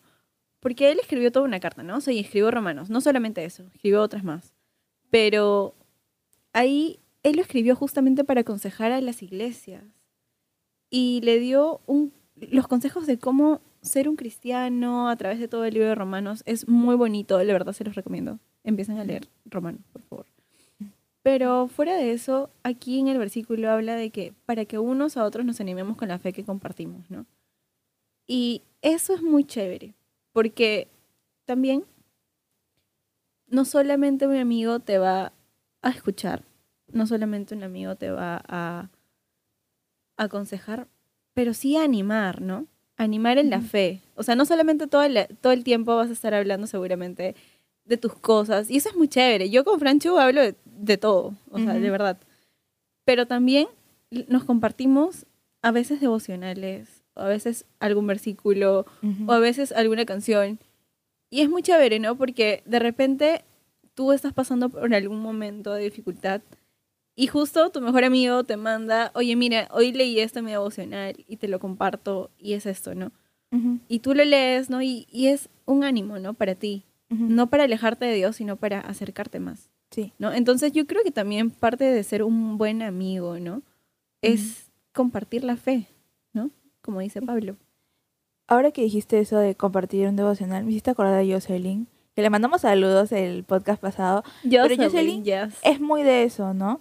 Siempre Es que ella lee algo que la anima, siempre nos comparten en el grupo de WhatsApp y nos dice, chicas, leí esto y pensé que les podría Es servir. cierto. Justo acaba de mandar una foto. Es más, yo voy a decir, yo voy a decir algo. Yo, algo que me encanta y admiro mucho de Jocelyn, ella también es nuestra amiga, por si Ujú. acaso, este, es de que todos los días, o al menos casi todos, siempre nos manda un mensaje de que tengas una semana bendecida o que tu día sí. sea el mejor. Ajá. Y, o no sé, o a veces nos escribe, chicas, estoy orando por ustedes. O algo así. Y es como que, wow. O sea, Sí. de verdad, gracias, porque de repente yo me olvido o de hacerlo en algún momento, o de repente no les envío algún mensaje, pero ella siempre está ahí, ¿no? Y es como que se preocupa.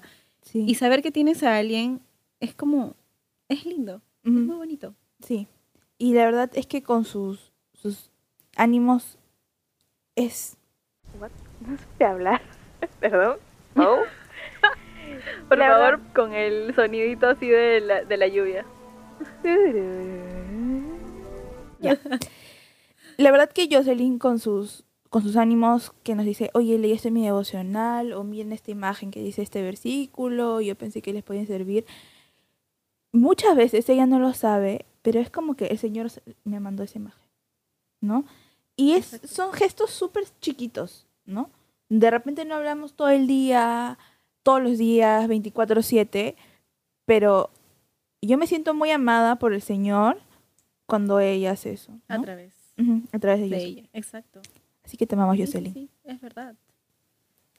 Y yo creo que también sería muy chévere tocar el tema de que, ¿y qué si yo no tengo un amigo así, no? ¿O qué si no tengo amigos que me puedan Bueno, ah, llevar más hacia la muchos no sabrán, pero yo no siempre tuve una amiga como Nicole.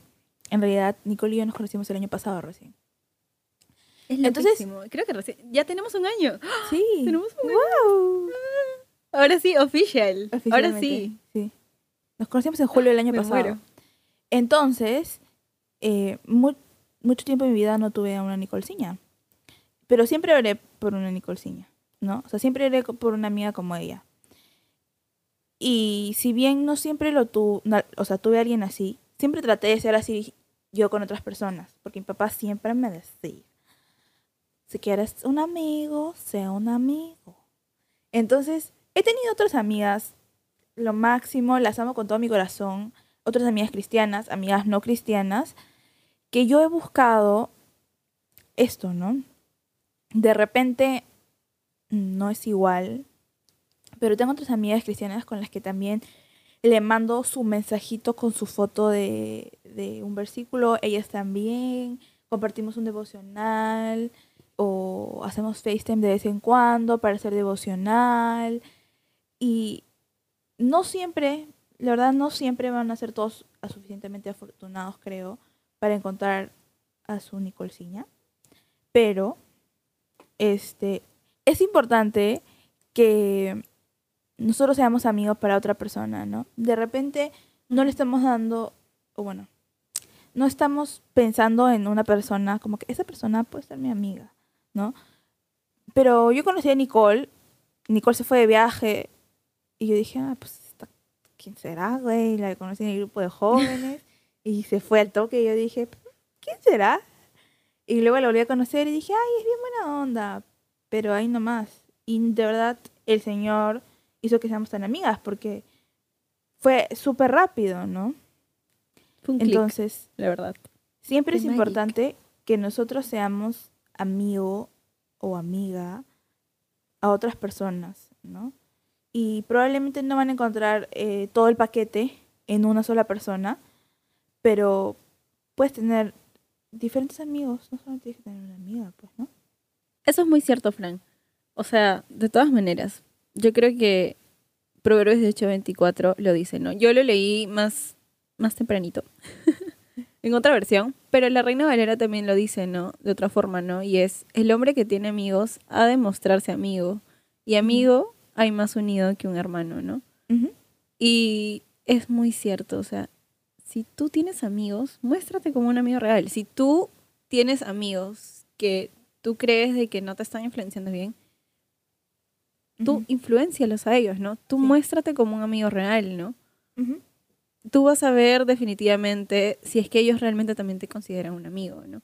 Sí, y... Pero tú muéstrate como uno. Y también es importante discernir, ¿no? Am, hay veces que te vas a mostrar como amigo a alguien y esa persona definitivamente no lo va a tomar y se la pierde, pues, ¿no?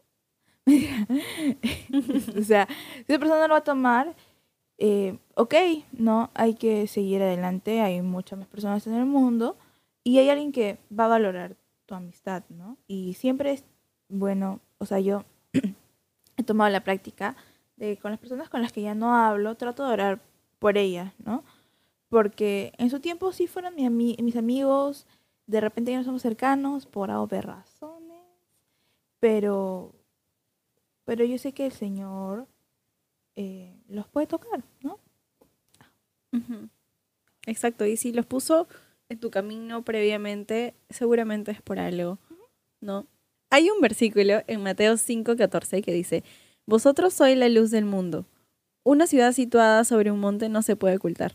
Entonces, si Dios dice que nosotros somos la luz del mundo y nosotros no nos podemos ocultar, obviamente, porque si tú quieres tapar la luz con una, no sé, pues con tu mano y es un foco, o sea, igual va a salir luz, o sea, tu mano se va a prender, se va a ver rojito. Me ha demostrado Entonces, no hay cómo es que, que- se prendería mi mano, la Nicole, por si acaso a los que no han visto. No, no con un foco, pero un poquito más figurado. Pero, o sea, Dios nos manda a hacer luz, ¿no? Entonces, si tú tienes amigos que de repente no, no te están dando algún buen ejemplo, tú dales el ejemplo, ¿no? Tú sé la luz en medio de ellos, ¿no? De repente Dios también te, te ha puesto ahí justamente para que puedas hablarles de, de Él, ¿no? Y que tú seas un instrumento y un canal para su gloria, ¿no? Ujú. Ese es otro punto, creo. Porque nosotros somos luz. Y la luz en- con otra luz y un montón de luces, o sea, brilla, pero no alumbra. Exacto. Eh, y es importante que nosotros también seamos amigos de personas no cristianas, ¿no? De personas, eh, personas no cristianas. Porque nosotros somos luz y tenemos que alumbrar en sus vidas, ¿no? Dios nos llama a ser la luz en nuestro trabajo, con nuestro, mm, what? en nuestro colegio, con nuestros amigos de la universidad. Y es importante tener esos amigos porque muchas veces somos o vamos a ser el primer cristiano que conozca a esa persona, ¿no? Y como tú te presentes, esa es la imagen que ellos van a tener del Señor en realidad. Sí, es cierto. Porque en un cuarto que está prendida una luz, si prendes otra luz, no va a hacer ninguna diferencia. En cambio, si prendes la luz en la oscuridad, definitivamente se ve la diferencia. Entonces, en sentido figurado, claro, ¿no? Si tú te muestras como hijo de Dios a una persona que no conoce de Jesús, definitivamente, o sea, primero, ya la persona definitivamente te va a ver con otros ojos, va a pensar diferente de ti. Seguramente va a tener algún tipo de esquema de un cristiano, de alguna vez que se haya encontrado con alguien, ¿no? O de lo que haya escuchado. Pero va a depender mucho de cómo tú te muestras hacia esa persona, ¿no? Y de cuánto, digamos, estás buscando que sea Jesús a través de tu vida y menos tú, ¿no? Y es importante también eh, tener amigos del mundo porque creo que ser luz en sus vidas, aunque sea un poquititito, es importante, ¿no? O sea, creo que hay un- he llegado a un punto en mi vida en el que más amigos míos son cristianos que del mundo, pero sí tengo amigos como del mundo, ¿no? Siempre los invito al grupo de jóvenes y nunca vienen hasta que se me están escuchando esto. Vengan, por favor. pero, pero es importante también, muchas veces me ha pasado que en la universidad he conocido a alguien que cuando le digo soy cristiana me dicen, ¿qué hablas? Jamás he conocido a un cristiano así. O, mm, ¿estás segura? Porque siempre son de esta manera, ¿no? Y es como, Ujú. sí, estoy segura. este, estoy Sí. bastante segura, ¿no? Y creo que eso es chévere, ¿no? Cambiar de repente la forma en la que alguien piensa acerca del Señor o de otros cristianos es importante también. Exacto, sí. Así que eso me parece muy chévere, la verdad. Y bueno, creo que animarlos, ¿no? A que si, uno, si no tienes un amigo y estás buscando una persona o alguien que también te pueda influenciar eh, para tu comunión con Dios o acercar más a Él, ora, ora, porque créeme que responde. Créeme que voy a poner bien cheesy ahorita, pero Francho es una de las de mis oraciones respondidas. Oh, tú también, amiga, de verdad. Voy a llorar, por favor, Pau, Pau, pon- Música triste. Sí, por Así que sí, Ajá. ah, se tomó un tiempito, pero la verdad es que llegó en el momento exacto. Ni antes ni después, Ajá. sino como que ahí. Claro. Y, Y yo creo que de todas maneras Dios pone a las personas a tu alrededor y te permite completar y llegar a algunas cosas que Dios pone en tu... Escúchame, para que la gente entienda. El podcast, por ejemplo. ajá. Es algo que de repente cada una teníamos en nuestros corazones. No como podcast, pero Sí. compartir su palabra, ¿no? Y conocerla para mí fue de tal bendición porque nos permitió hacer esto, ¿no? Un canal en el cual podamos llevar juntas la palabra de Dios, ¿no? Sí. Y desvincular más del mundo y Y vincularnos con Dios. Eh, pero es loco porque yo tenía muchas ideas y todo, pero cuando se lo dije a Nicole, o sea, la idea de hacer el podcast, y Nicole me dijo, ya, en serio hay que hacerlo, yo sabía que era en serio para ella, ¿no? A diferencia de otras veces que yo había hablado con alguien o había tenido amigos que tenían ideas, era como, ok, sí, vamos a hacerlo. Y hablamos y creo que a la semana ya teníamos el nombre y a las dos semanas teníamos un equipo y, y fue como del, no fue como del Señor, fue del Señor, ¿no? Y, Ujú. y yo creo que el Señor, Definitivamente, porque Él proveyó. Sí, O sea, yo estaba sin trabajo porque yo estaba avanzando en la tesis. y yo acabo de comenzar a trabajar. Y, y Franchu recién había comenzado a trabajar y no teníamos ningún equipo. Ujú, Eh, me refiero ahorita al, digamos, los micros o cosas para poder grabar.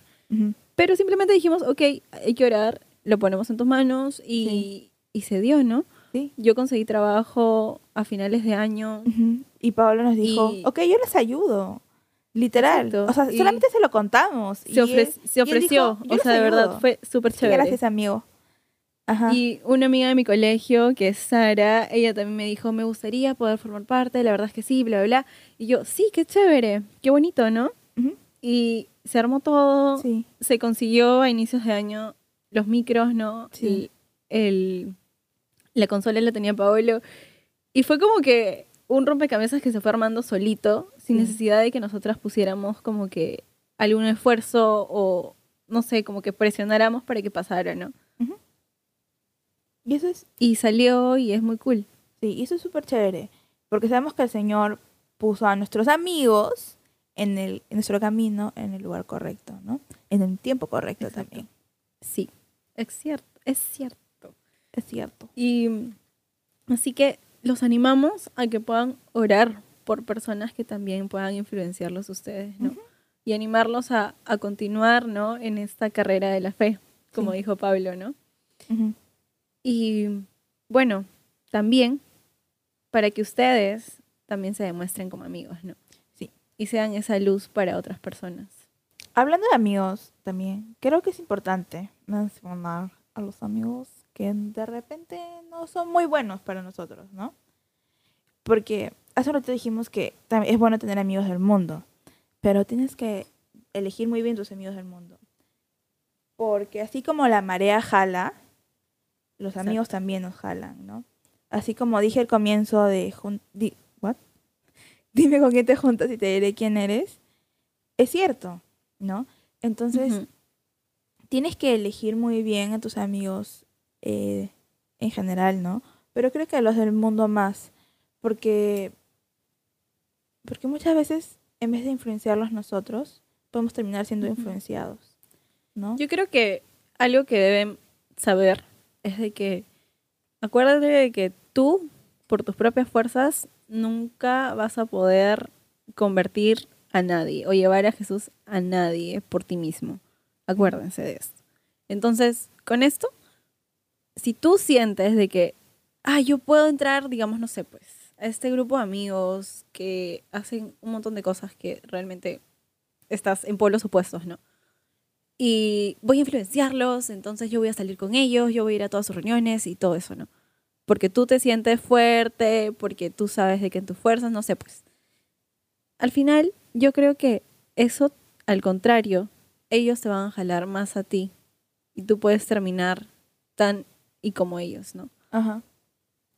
Por otro lado, yo creo que para poder hacer ese, tipo de cosas, yo creo que es Dios confirmando tu corazón, ¿no? Sabiendo de que Él te está mandando a ese lugar. No yendo tú porque tú dices y lo piensas y lo haces, ¿no? Ujú. Sino es siempre con la dirección de Dios, ¿no? Sí. Porque Y- si vas solo, entonces no sabes a dónde estás yendo, ¿no?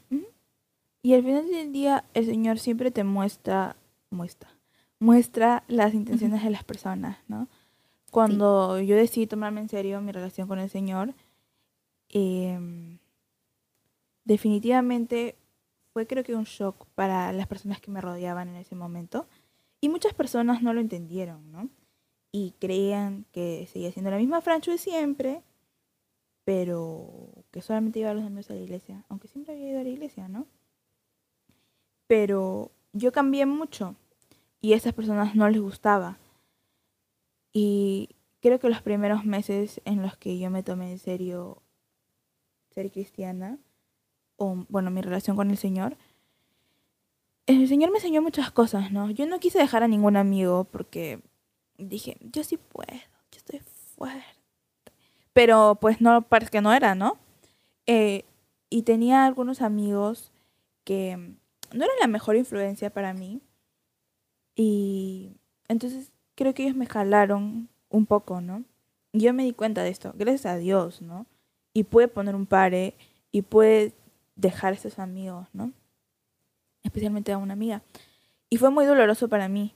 Y fue muy loco porque yo escuché la voz del Señor. Verdad, amigos, así. Yo jamás me había pasado algo así. Pero yo escuché la voz del Señor que me dijo, ¿sabes qué, Francesca? Hasta aquí nomás con esta persona.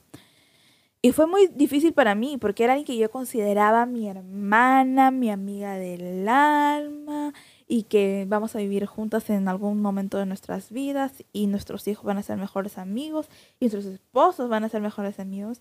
Y el Señor me dijo, deja. Y gracias a Dios yo fui obediente y la dejé. Fue muy difícil, me acuerdo que era como si hubiera terminado con mi enamorado de toda la vida. Eh, pero el Señor fue fiel, ¿no? Y me puso personas más mejores. me puso mejores personas en, en mi camino, ¿no? Y pude conocer a gente súper chévere, porque como yo no tenía, cuando dejé de ser amiga de esta persona, perdí a todos mis otros amigos también. Bueno, no todos, pero la mayoría. Los perdí, o sea, obviamente qué loca Francesca porque deja de ser amiga de esta chica que supone que es su mejor amiga, ¿no?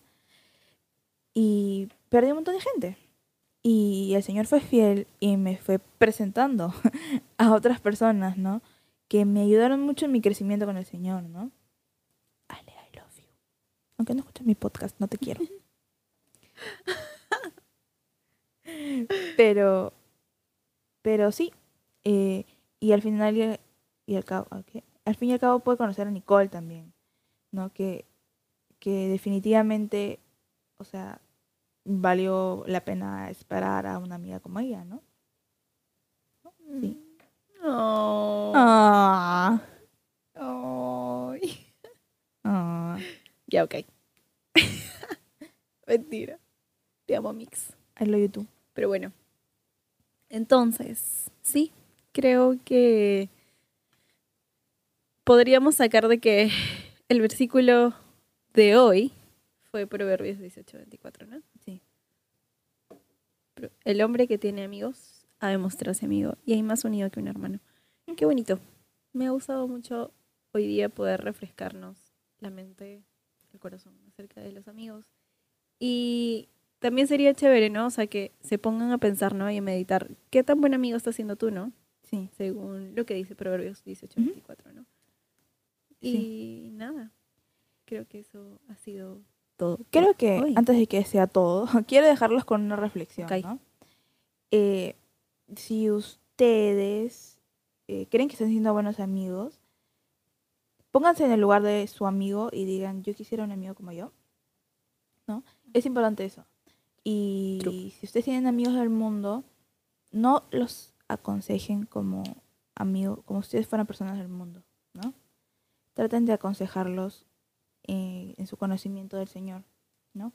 No se olviden que nosotros nunca dejamos de representar al Señor. Y Ujú. nos podemos equivocar, o sea, yo me he equivocado un montón de veces. Estoy, o sea, estoy segura que todos nos hemos equivocado un montón de veces. Pero es importante también de que representemos al Señor, ¿no? En todo momento. Entonces, eso es todo. Ahora sí. Sí, es muy cierto. Y bueno, eso ha sido todo por el capítulo de hoy. Sí. Así que, ¿cómo nos pueden encontrar en redes sociales? No se olviden que nos pueden seguir en Instagram, solo en Instagram, como arroba des.vinculados. ¿Y a ti cómo te pueden seguir en Instagram, Nicole? A mí me pueden seguir como arroba Nicole Sinae. Y a ti, Fran. A mí me pueden seguir como franch.u. No se olviden de que también nos pueden escribir en nuestro Instagram de Desvinculados para mandarnos temas, si tienen algún pedido de oración o simplemente si nos quieren saludar. Y Esperamos que hoy día se hayan podido desvincular del mundo. y vincularse un poquito más con Dios. No se olviden de seguirnos en todas las plataformas de podcast. Estamos en Google Podcast, en Apple Podcast, en Spotify, en todas, en Anchor. Nos pueden seguir por ahí. Eh, y nos pueden dar cinco estrellas en Apple Podcast porque así nos ayudan a llegar a más personas. Eh, no se olviden de compartir este capítulo si les gustó con tus amigos y dile, amigo, mira, este capítulo me hizo pensar en ti. Y ya. Sí, exacto.